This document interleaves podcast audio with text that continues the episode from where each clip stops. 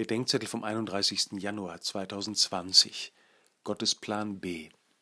Zweites Buch Samuel 11, 1 bis 17. Es ist ein ausgebufft böser Plan, den David nach dem Ehebruch mit Bathseba ausbrütet. Er lässt ihren Mann Uriah aus dem Krieg nach Hause kommen, damit der als Vater des Kindes gelten kann. Aus Solidarität mit dem Heer schläft Uriah aber nicht bei seiner Frau, sondern draußen bei den Knechten. Da gibt ihm David ein versiegeltes Schreiben an den Heerführer Joab mit, ihn in der Schlacht sterben zu lassen, und nimmt Bathseba zur Frau. Im Louvre stand ich mal mit einem Freund vor Rembrandts Bathseba im Bade. Wir betrachteten schweigend die etwas ausladend nackte Dame, bis der Freund trocken bemerkte, wenn David nicht mit Bathseba geschlafen hätte, hätte es König Salomo nicht gegeben.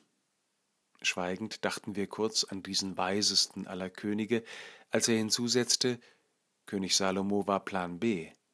Wie wäre wohl Plan A gewesen? Oft ist die Frage, was wäre wenn, nicht besonders hilfreich, aber sie kann uns die Augen öffnen für das, was wir verhindert haben. Was wäre gewesen, wenn der erste Mensch sich nicht von Gott getrennt hätte? Oder wenn Jesus Christus als Messias Gottes angenommen worden wäre, was, wenn ich meine Freundin nicht für meine Karriere in die Wüste geschickt hätte oder wenn mein Kind heute erwachsen wäre? Die Geschichte der Welt und meines Lebens läuft längst nach Gottes Plan B oder eher nach Plan X hoch Y. Heilsgeschichte bedeutet, dass Gott auch aus dem Bösesten noch Gutes machen kann, ohne dass deshalb das Böse gut wird. David wird büßen, und dass Gott treu bleibt, darf uns nicht leichtfertig machen. Es soll uns täglich um seinen neuen Plan A gehen.